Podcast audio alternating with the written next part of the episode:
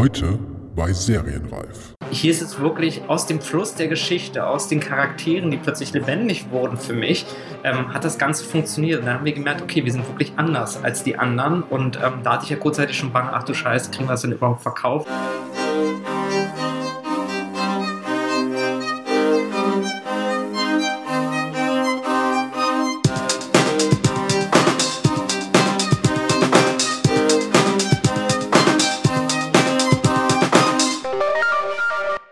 Herzlich willkommen bei Serienreif, dem Podcast zum deutschen Serienjahr. Mein Name ist Jens Meyer. Nach einer Woche krankheitsbedingtem Ausfall geht es endlich weiter mit einer neuen Podcast-Folge.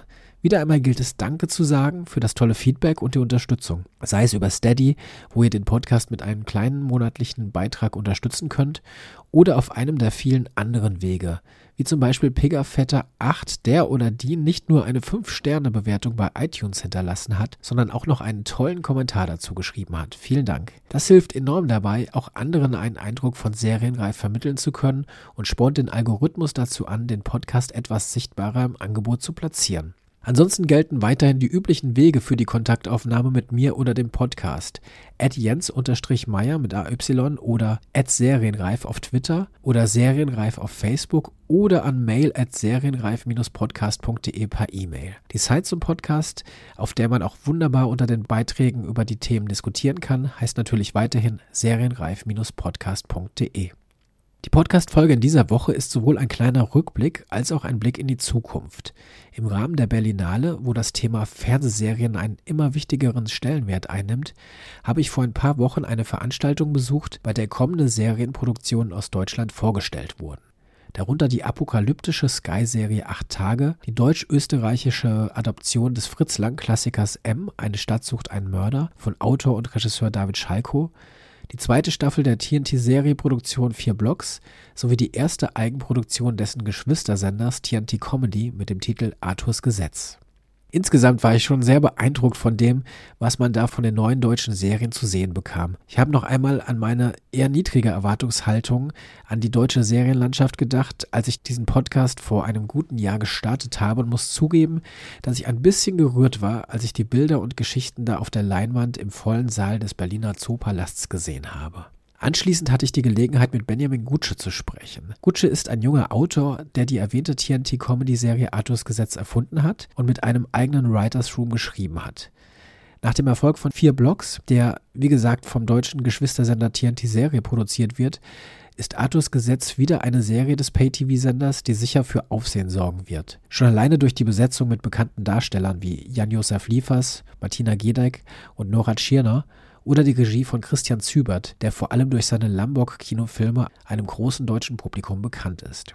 Arthurs Gesetz erzählt dabei eine ziemlich skurrile und schwarzhumorige Geschichte, die auch wieder aus dem hiesigen TV-Angebot heraussticht. Das ist nach dem kleinen Einblick, der auf der Berlinale gewährt wurde, recht deutlich geworden. Zwar dauert es noch ein bisschen, bis TNT die Serie ausstrahlen wird, aber im Gespräch mit Benjamin Gutsche konnte ich schon einmal einen kleinen Eindruck von der Idee, der Entwicklung und der Umsetzung dieses beachtenswerten Projekts gewinnen. Bevor es losgeht, noch eine kleine Anmerkung zum Ton. Leider ist vor Ort mein Aufnahmegerät ausgefallen, weswegen ich das Gespräch mit meinem Computer aufzeichnen musste. Das hat sich auf der einen Seite als Glücksfall herausgestellt, da die teilweise ziemlich starken Nebengeräusche auf diesem Weg gut herausgefiltert wurden, aber dadurch klingt die Aufnahme auch ein bisschen anders als gewohnt. Ich danke an dieser Stelle wieder einmal meinem Kollegen Jens Brausnitz für den nachträglichen technischen Support. Und nun viel Spaß mit Benjamin Gutsche und Arthurs Gesetz. Benjamin Gutsche, herzlich willkommen beim äh, Serienreif Podcast. Äh, das ist schön, dass wir jetzt gerade so spontan sprechen können, nachdem gerade bei der Berlinale das äh, so, so einen kleinen Teaser schon mal gab für Arthurs Gesetz, was dieses Jahr die neue große TNT-Comedy-Serie sein wird, die, die laufen wird. Ja, auch die erste Richtig, Eigenproduktion. Ja, ja. Man hat da jetzt ja gerade echt schon, es war so, so ein, man hat, waren es vier oder fünf ähm, Serien, die man da äh, mhm. in der Vorschau gesehen hat, deutsche Serien ich beschäftige mich mit dem Thema auch schon so ein bisschen länger, deutsche Serien. Muss sagen, war jetzt, bin noch so, so halb so ein bisschen drin, äh, weil ich schon äh, recht angetan bin, wenn man über, äh, sieht, was sich so getan hat in den letzten Jahren und jetzt auf einmal diese, diese Vorschauen da sieht. Ja. Ähm, geht's dir, geht's dir ähnlich? Ja, total. Also erstmal auch danke für die Einladung, dass ich heute hier sein kann. Nee, also mir geht's da auch ähnlich. Ich finde es auch total toll. Ich habe ganz oft überlegt, äh, wenn man so vor 20 Jahren als Drehbuchautor angefangen hätte, dann wären einem die Möglichkeiten halt, die wären, hätte man an einer Hand abzählen können, dass man wirklich so ganz frei auch mal was erzählen darf, was man so bisher noch nicht gesehen hat. Und ich glaube, da passiert jetzt wirklich gerade eine Wende in, in Deutschland, in dem internationalen Markt schon länger. Und ich finde es auch total stark, dass man jetzt plötzlich wirklich die Chance hat, mal etwas zu erzählen, was man so halt noch nicht gesehen hat. Auch auf eine Art und Weise, äh, wie man sie noch nicht gesehen hat, weil also mir kam es bisher mal so vor, dass man in Deutschland ganz oft dieses Thema an sich in den Vordergrund gerückt hat, aber nicht, wie man dieses Thema erzählen kann. Und ich finde, das ist jetzt inzwischen neu im seriellen Erzählen, aber auch im filmischen. Und ähm, da freue ich mich gerade auch dabei sein zu können und freue mich auch über all die anderen Serien, die ich heute gesehen habe, weil ich merke, irgendwie so da geht was. Also jeder Erfolg, auch in Deutschland, ist ja auch wieder eine Chance, eine weitere Serie entwickeln zu können. Letztendlich, deswegen gönnt man es ja auch sein, seiner Konkurrenz, wenn man es so will, ähm, ähm, dass da ähm, Erfolg stattfindet mit den Serien. Ja, ich, ich denke mal, diese Vielfalt, die man jetzt zum Beispiel auch gesehen hat, das ist natürlich auch irgendwas. Ne? Das, ja. ähm, es war jetzt heute kein, jetzt muss ich kurz überlegen, es war kein klein, äh, klassischer Krimi dabei. Nee. es war, also es war, es war wirklich schon, es war alles anders als das, was man sonst so sehen würde. Das ist das Besondere. Du bist ähm, ja noch relativ jung auch. Du bist auch noch, also du ähm, schreibst auch schon relativ äh, lange zwar, ja. aber bist jetzt noch eben, du hast selbst gesagt, keiner, der seit 20 Jahren irgendwie Drehbücher schreibt. Das heißt, du lebst jetzt ja gerade diese, diese Welle auch noch wahrscheinlich glücklicherweise und kannst dich da irgendwie vielleicht jetzt ein bisschen mehr austoben so ja, in Zukunft. Ja. Man, man, hat schon gesehen, wenn man im Netz ein bisschen guckt auf deinen Seiten, du entwickelst, glaube ich, auch, du bist immer auch Serien am entwickeln. Genau, äh, ja. Und du hast, wenn man da mal, da mal anfängt, mit, kann man sagen, Kinderserien angefangen oder Kinderfilmproduktion äh, hast du Kinder, sehr viel gemacht genau. und Splatter. Ja. Sind, das deine, sind das deine beiden, deine, deine beiden Hauptthemen gewesen? ja, nee, tatsächlich war mein erster Film, den ich selbst geschrieben habe und den ich auch selber inszeniert habe als Regisseur damals ein, ein Slasher-Film, ein romantischer, weil ich gedacht habe, so, man wird ja also was ja auch nicht schlimm ist letztendlich, weil es ja auch das Publikum findet, aber man wurde so oft bombardiert von romantischen Komödien und ich habe gedacht, irgendwie so, ich möchte gerne auch mal eine romantische Komödie ähm, erzählen, aber ein bisschen blutiger. Also mal, wo ein Heiratsantrag nicht ganz so verläuft, wie man ihn sich vielleicht vorgestellt hat. Und das war das erste Projekt, wofür ich halt wirklich eigenes Geld mit in, in reingesteckt habe, letztendlich aus meinem ähm, Gehalt, was ich als Regieassistent damals noch bekommen habe, um mir diesen Traum zu ähm, verwirklichen. Und hatte auch zum Dank gleich Ken Luken als Hauptdarsteller bekommen, letztendlich, was natürlich auch toll war für die Festivalauswertung. Und die Kinderfilme letztendlich, das sind so Kinderkurzfilme, die ich gedreht habe und die ich auch selber geschrieben habe für die ARD und BBC. Ähm, da tatsächlich, ich bin ein wahnsinniger Fan von Pixar-Filmen. Ich bin ein wahnsinniger Fan von Kevin allein zu Hause gewesen. Als ich dann die Chance hatte, da tatsächlich was zu entwickeln, habe ich gedacht, genau in diese Slapstick-Nummer möchte ich auch mal gehen. Da ist auch hier ganz oft leider die Kinderfilme sehr mit dem, äh, wie soll ich sagen, mit dem moralischen Zeigefinger auch erzählt wurde. Meistens sehr ernste Themen, eigentlich gar nicht kindgerecht. Ich habe gedacht, ich möchte gerne zwar auch eine Geschichte erzählen, im Kern letztendlich mit, ähm, ähm, so dass die Kinder mit, mit, mit einer Erzählung rausgehen oder mit etwas, was sie lernen, aber trotzdem sich in Kinosessel setzen und unterhalten werden. Und das ist, glaube ich, so auch mein persönlicher Anspruch, immer dieses wirklich den Alltag mal komplett vergessen. Ja, ja du hast, das ist, das fand ich jetzt auch ganz lustig, du hast äh, Ammanns Geheimnis auch geschrieben, eine ARD-Serie. Ich hatte in der, in einer der ersten oder der zweiten Folge äh, deinen Nachfolger, ne, äh, quasi Alexander Linz, ja, der ah, hat, glaube ich, die, ja. die zweite Staffel ähm, geschrieben. Also das heißt, hier gibt es auch dann äh, sogar eine Verbindung. Ja. Das war auch eine der ersten größeren Serienprojekte, glaube ich, was du gemacht hast. Das erste Serienprojekt. Das war tatsächlich das erste Serienprojekt, wo ich auch ähm, von meiner ähm, Mentorin sozusagen, Jelan Yildirim, die jetzt auch bei uns bei Artus Gesetz im Writers Room war, ähm, Producerin und auch selber Autorin, ähm, die hat mich da ans, ins Boot geholt, nachdem ich halt diese Kinderfilme gemacht habe und sie sehr angetan war davon. Und da habe ich halt vier Folgen geschrieben. Das war mein erstes Serienprojekt, auch gleich im Writers Room, was ich halt wahnsinnig inspirierend fand, wirklich auch im Writers Room zu arbeiten. Und dieses Prinzip habe ich ja dann auch übernommen für Artus gesetzt, weil ich gedacht habe, da habe ich wirklich was gelernt damals bei Armands Geheimnis, wie es funktioniert, wie man auch diskutiert, wie man streitet und am Ende des Tages sich trotzdem wieder umarmt und eigentlich nur wegen des inhaltlichen Prozesses letztendlich ja, diskutiert. Und das habe ich dann auch für mich übernommen für meinen Writers Room, jetzt den ich bei Artus gesetzt hatte. Ja. Wie viele wart ihr im Writers Room? Hier bei Arthur? Mhm. Ähm, wir waren insgesamt drei. Drei Leute. Genau. Zählt dann äh, ich weiß gar nicht, war, war Christian Zübert als Regisseur auch als, als bei den Autoren dabei oder ist er Regisseur? Nee, der ist tatsächlich als Regisseur damit eingestiegen, wo die Bücher so gut wie fertig waren. Da haben wir, glaube ich, noch an dem Folgen 5 und 6 gearbeitet letztendlich, aber er kam ein bisschen später hinzu. Da ist natürlich interessant, äh, überhaupt, wie es zu der, zu der Serie kam und auch wie du mit TNT in Verbindung Ja. kamst. Es ist ja jetzt aktuell so, das hat man heute auch wieder gesehen, es wurde eben äh, Arthurs Gesetz vorgestellt mit einem längeren Ausschnitt, wo man jetzt Ja. auch schon ein bisschen mehr gesehen hat, äh, in welche Richtung die Serie geht. Und gleichzeitig die zweite Staffel von äh, vier Blocks. Ja. Was natürlich jetzt gerade das große Aushängeschild von TNT ist, auch wenn es nicht auf, dem, nicht auf Comedy ist natürlich. Ja. Aber ähm, man, man sieht daran schon, also es ist, ähm, jetzt ist, ist, ist der Fokus auch auf diesen Sender und die Produktion der Sender macht, glaube ich, nochmal ganz anderer geworden in diesem Jahr. Hast du das auch? Denkst du darüber nach oder freust du dich einfach nur? Ähm, was, was meinst du genau? Also das- jetzt wird, ich glaube, jetzt nach der, nachdem vier Blocks wirklich so, ein, ähm, so viel Lob und so, Ja. so viel Aufmerksamkeit bekommen hat, wird, glaube ich, auch auf Arthurs Gesetz entsprechend geschaut, weil sie natürlich gucken, okay, es ist im Grunde der, der Sender, der auch vier Blocks Ja, gemacht ja. hat.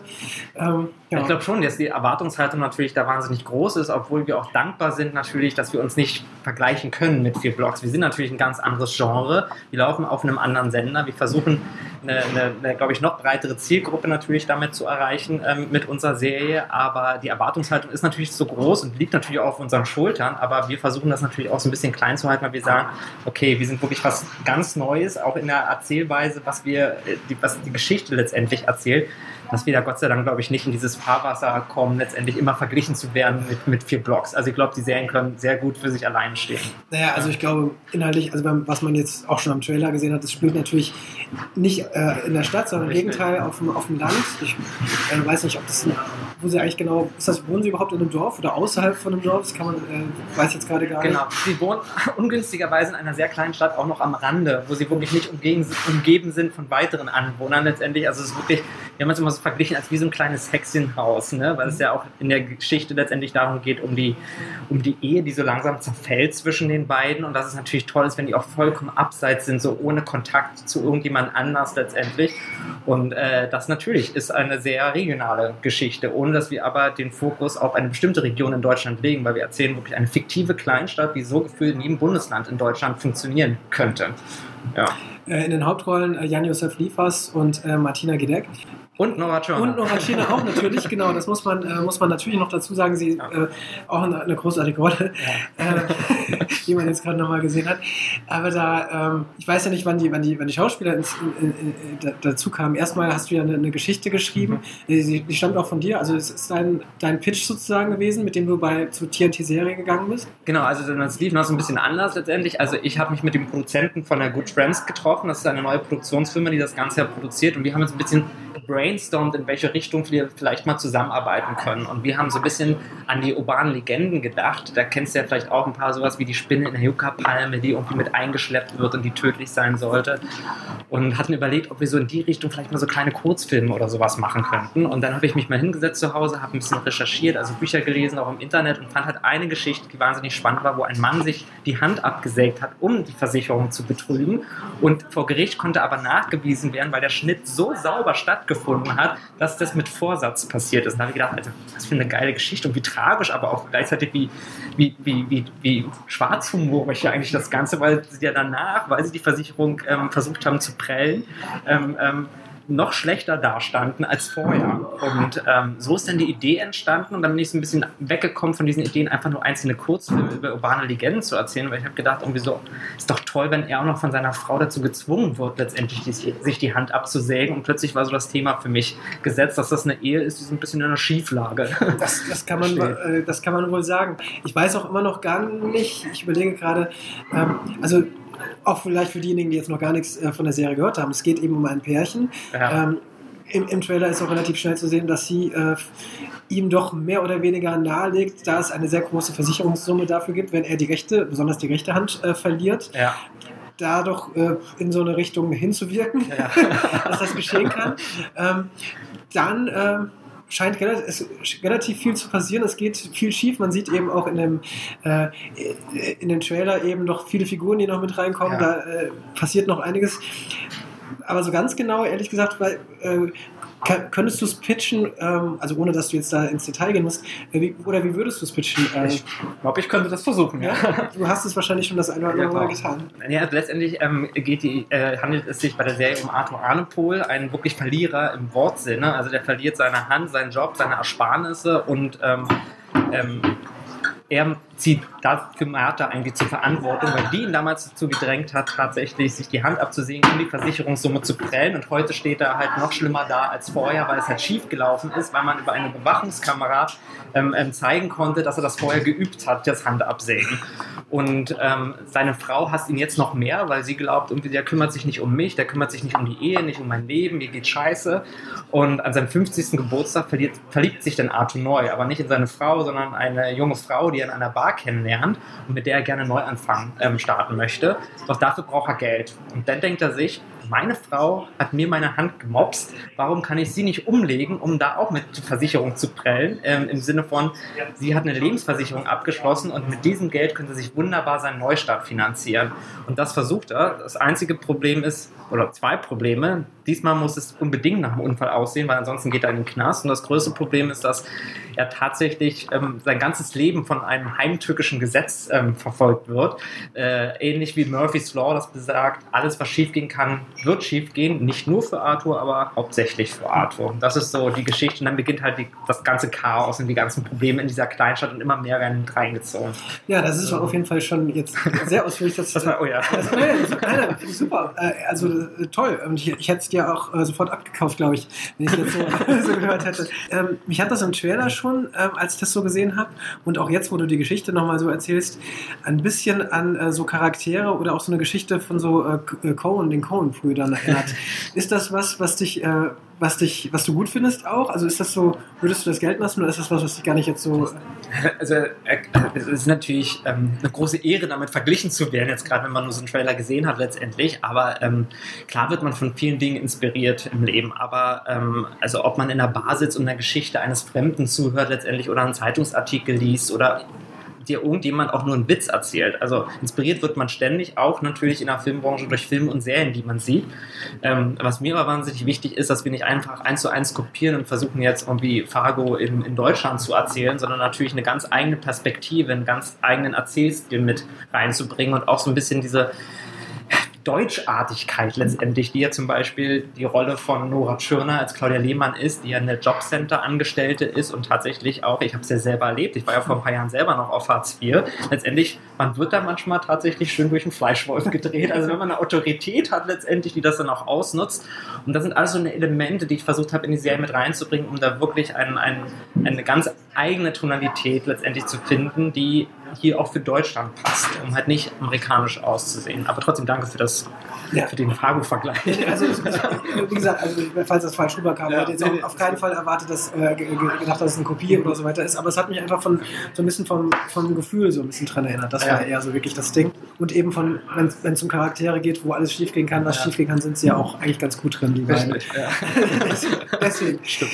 Du hast, die, du hast das Writers Room erwähnt, mit dem ihr an der Geschichte gearbeitet habt.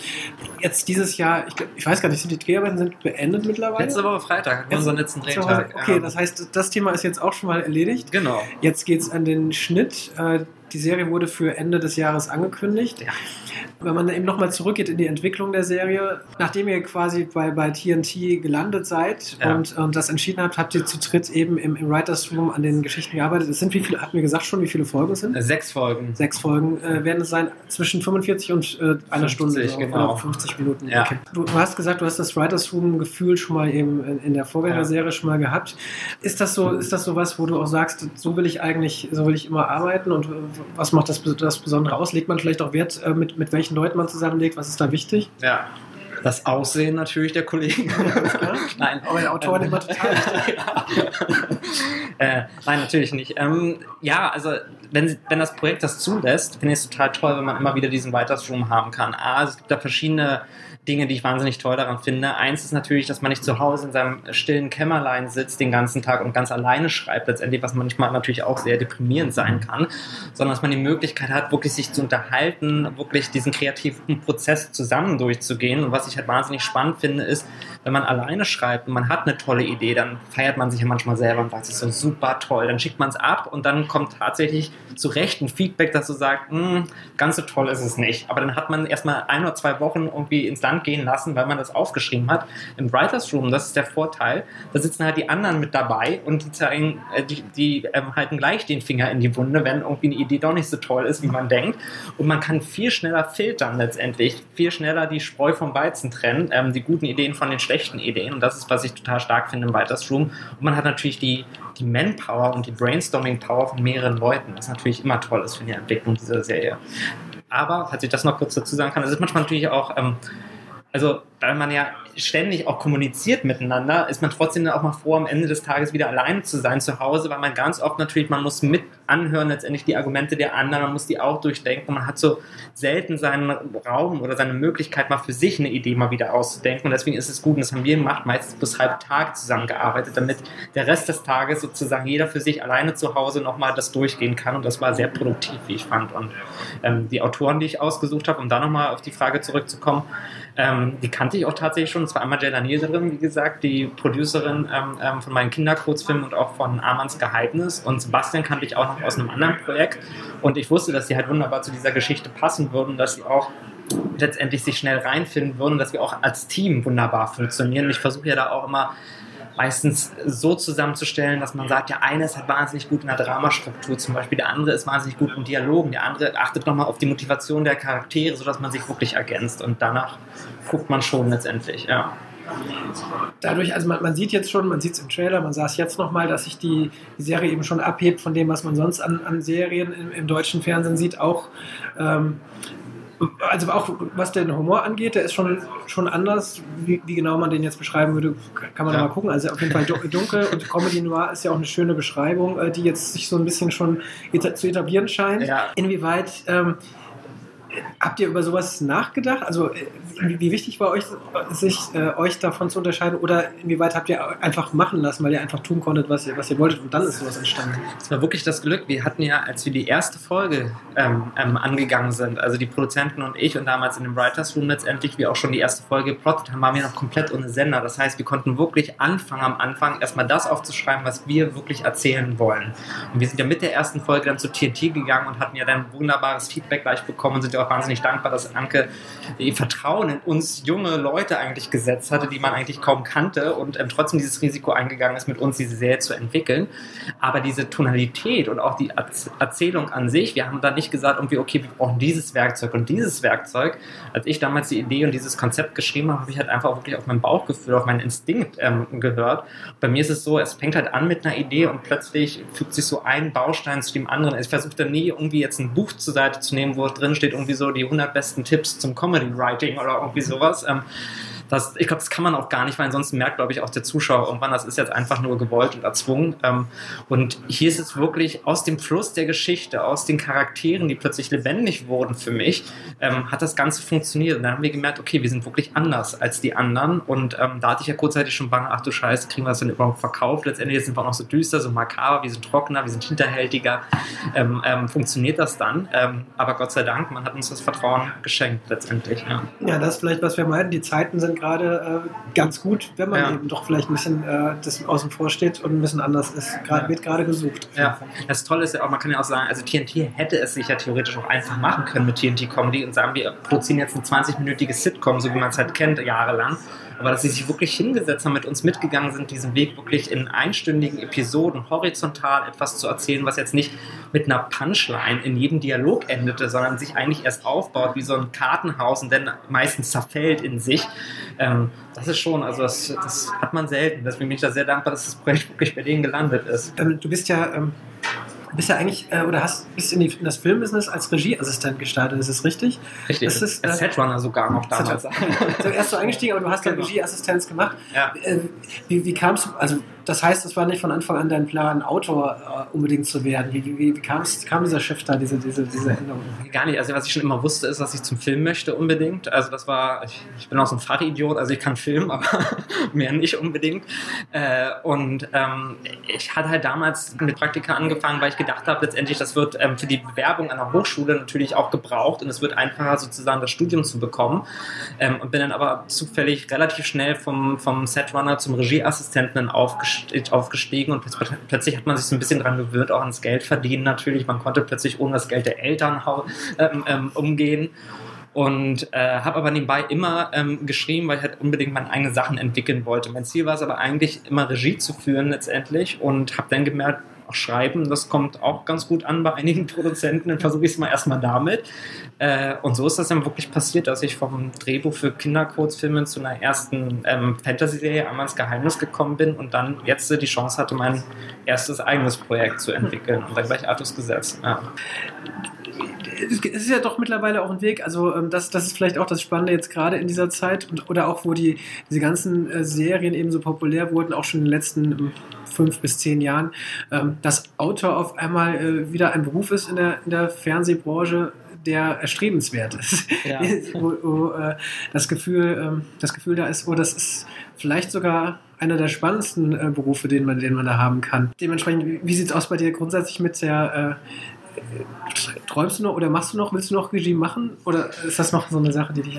Ja, also total, natürlich. Also auch das werde ich weiter verfolgen. Ich muss nur ganz ehrlich sagen, jetzt zum Beispiel hier mit äh, Christian Zübert, unserem Regisseur und auch Kamera Chao, habe ich halt wirklich ein, ein, Team auch gefunden, ähm, wo ich gemerkt habe, ähm, es ist so toll zu sehen, dass man wirklich die gleiche Vision von Anfang an an diesem, in diesem Projekt gesehen hat letztendlich und da auch wirklich miteinander arbeitet und ähm, kommuniziert, auch in diesem kreativen Prozess, äh, weil ich natürlich auch die Angst hatte als Autor, dass mit dem letzten Satz, den ich schreibe und, und das Drehbuch packe, dass denen die Arbeit getan ist und ich aus dem Projekt fliege und jetzt wird all das umgesetzt, was, was die sich dabei denken letztendlich. Und das war hier natürlich toll zu sehen, dass es nicht der Fall ist. Und deswegen bin ich froh, dass ähm, ähm, ähm Christian das auch wirklich übernommen hat, weil er wirklich eine atemberaubende Arbeit abgelegt ist. Wirklich so. Ähm, ähm, Gerade in der Zeit letztendlich mit den den Drehtagen, die wir hatten und dem ganzen äh, Szenen, die ja nicht einfach nur, dass sich Leute gegenüber saßen, sondern wirklich auch aufwendig waren, weil wir immer ein Special, entweder VFX oder SFX letztendlich mit drin hatten, was er da gewuppt hat, ist der Wahnsinn. Aber ganz klar, diese Regieambitionen, die habe ich natürlich weiterhin. Und ich werde auch mal schauen, dass ich äh, jetzt demnächst auch mal was anschiebe, was ich wahrscheinlich dann selber auch inszenieren werde. Genau, Christian Zübert äh, hast du erwähnt als Regisseur, ja. der ähm, besonders äh, in Deutschland jetzt bekannt geworden ist durch erst durch Lombok, äh, weil er da auch eben Regie geführt hat und dann jetzt durch die Fortsetzung letztes Jahr, letztes Jahr ja, in Lombok. Genau. Eben natürlich auch eine große, große Sache, eine, ein großer Regisseur in Deutschland, der, der, viele Sachen gemacht hat, der aber eben, das hatte ich glaube ich eben auch schon mal vielleicht erwähnt, ja. auch Autor ist, also ja. natürlich auch schreibt, auch nur Drehbücher geschrieben hat. Ähm, scheint in dem Fall aber positiv gewesen zu sein, weil man hätte ja auch eben denken können, oh nein, da kommt jetzt jemand mit rein, der selbst schreibt, ja. der nimmt das, der reißt das jetzt an sich. Aber so wie du es äh, beschrieben hast, ist, kennt er die Sensibilität. Und das ist wirklich das Gute, dadurch, dass er selber auch schreibt. Natürlich weiß er ja auch, ähm, wie, viel, wie viel Schweiß und Tränen man in so ein Projekt steckt. Und ich glaube, was hier wirklich ganz klar war und was auch von Anfang an kommuniziert wurde, ob durch TNT oder auch durch die Produktion, dass natürlich so ein bisschen mein Baby ist. Ich habe diese Idee vor drei Jahren gehabt letztendlich, habe sie von der ersten bis zur sechsten ähm, Folge letztendlich ähm, ähm, ähm, durchgezogen und ähm, dass ich natürlich ungern möchte, dass wir plötzlich was ganz anderes draus machen. Aber diese Angst, die ich auch vorher hatte, natürlich mal sehen, wer das sein wird als Regisseur und sowas, die hat sich Gott sei Dank als, ähm, als null und nichtig herausgestellt, weil Christian wirklich ganz klar fokussiert war auf das, was er gesehen und gelesen hat jetzt bei mir. Und wir haben uns wirklich auch zusammengesetzt und auch im Casting-Prozess haben wir wirklich ganz oft kommuniziert letztendlich miteinander.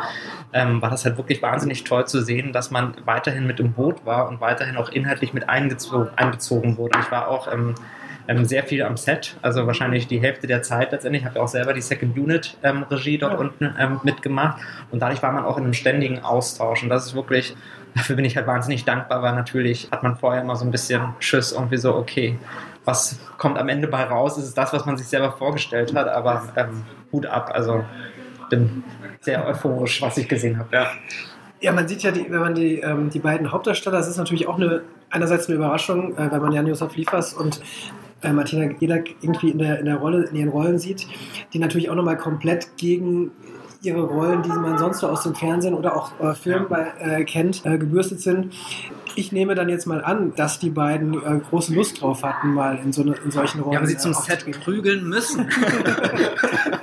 Also, also man muss es ja sagen, es ist schon Mut zur Hässlichkeit oder Ja, Wunsch ja. nach Hässlichkeit. Äh, Die beiden Figuren sind, ich meine, sie, sie sehen toll aus, ja. aber es ist natürlich eben kein shiny, kein, kein shiny und smart, sondern es ist Ja. schon eben ähm, ja, so wie es eben zu der Geschichte passt. Ja. Gut, Nora China finde ich ist auch super, aber da äh, ist es vielleicht noch ein bisschen weniger überraschend, äh, weil sie das das natürlich immer gerne macht. Ja. Ähm, genau, aber äh, wenn, wenn du mit am Set warst, hast, wie hast du da so die, diese, diese, äh, diese Arbeit erlebt mit den Schauspielern? auch als wahnsinnig kreativ und konstruktiv, also was halt wirklich toll war. Und ich bin da auch, man hat natürlich so auch Bilder im Kopf im Vorfeld natürlich, wie die Figuren aussehen, wie die Charaktere sich verhalten, wie sie laufen und dann wirklich zu sehen, zwei von zwei Schauspieler wie Jan Josef und Martina, die ähm, wirklich die Rollen so an sich reißen und die mit so viel Leben erfüllen.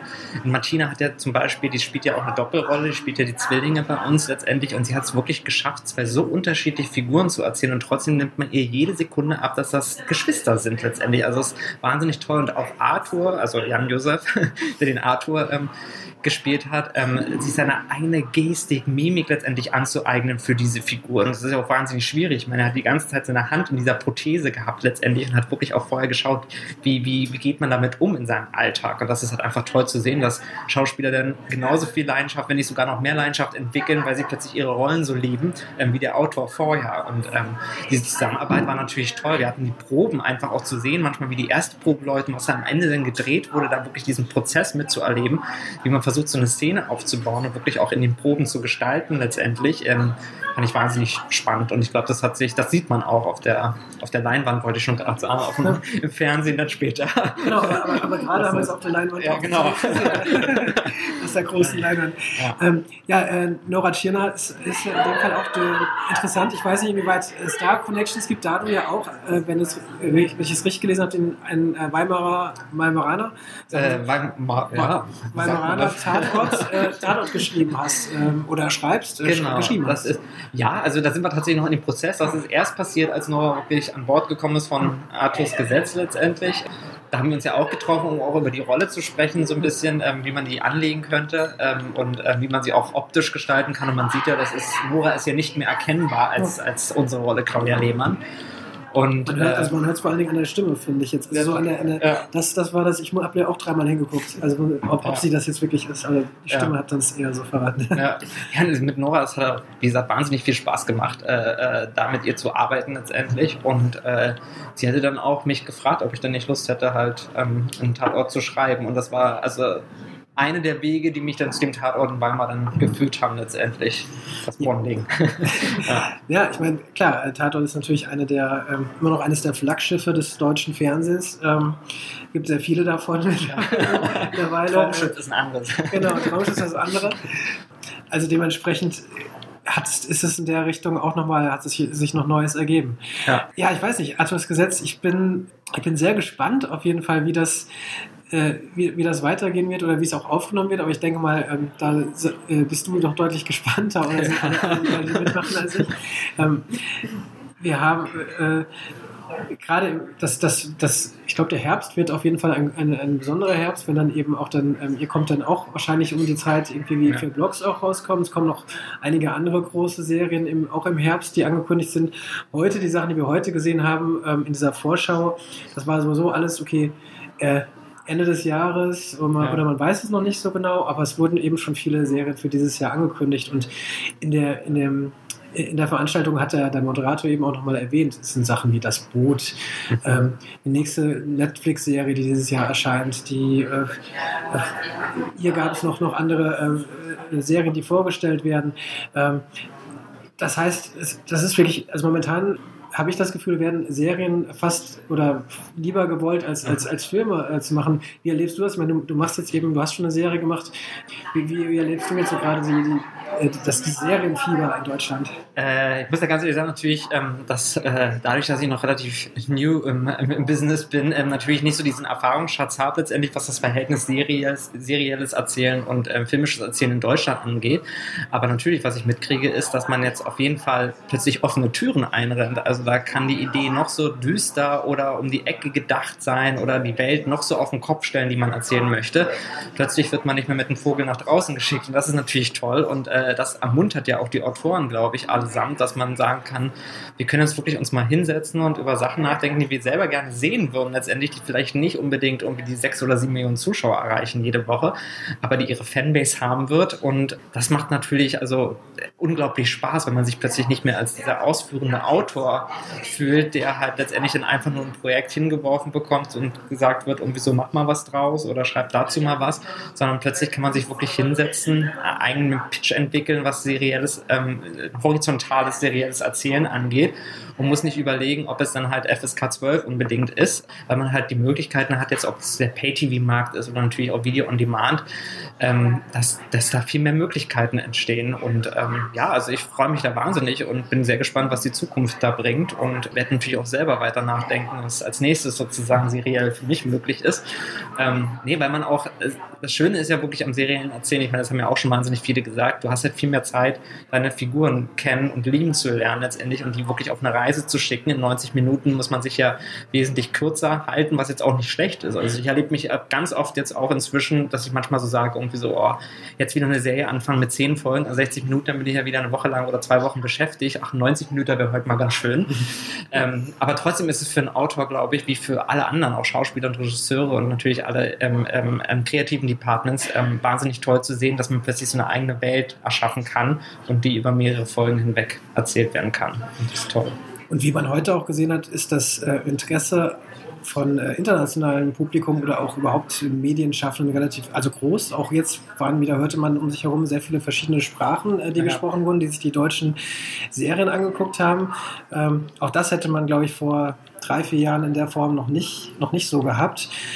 Also gerade, gerade merkt man, dass das so, so heiß ist. Ist es, ähm, ist das auch, also hast du, konntest du schon Erfahrungen mit sowas machen oder kommt, kommt das jetzt vielleicht? Hast du das, dass das auch von äh, internationaler Seite irgendwie Interesse besteht? Ist man schon so weit? Ich habe keine Ahnung. Ja, dazu kann ich tatsächlich jetzt noch nicht sagen, ja. letztendlich, wie das aussieht, aber ich glaube natürlich, also unsere Geschichte ähm, ist, glaube ich, auch, also es heißt ja eh jetzt Zeit auch mal wahnsinnig oft ähm, ähm, Local for Global natürlich und ähm, je regionaler teilweise auch die Geschichten erzählt werden, die glaubwürdiger in der Region verankert umso spannender ist es natürlich für das internationale Publikum in dieser Welt in diese Welt natürlich auch einzutauchen.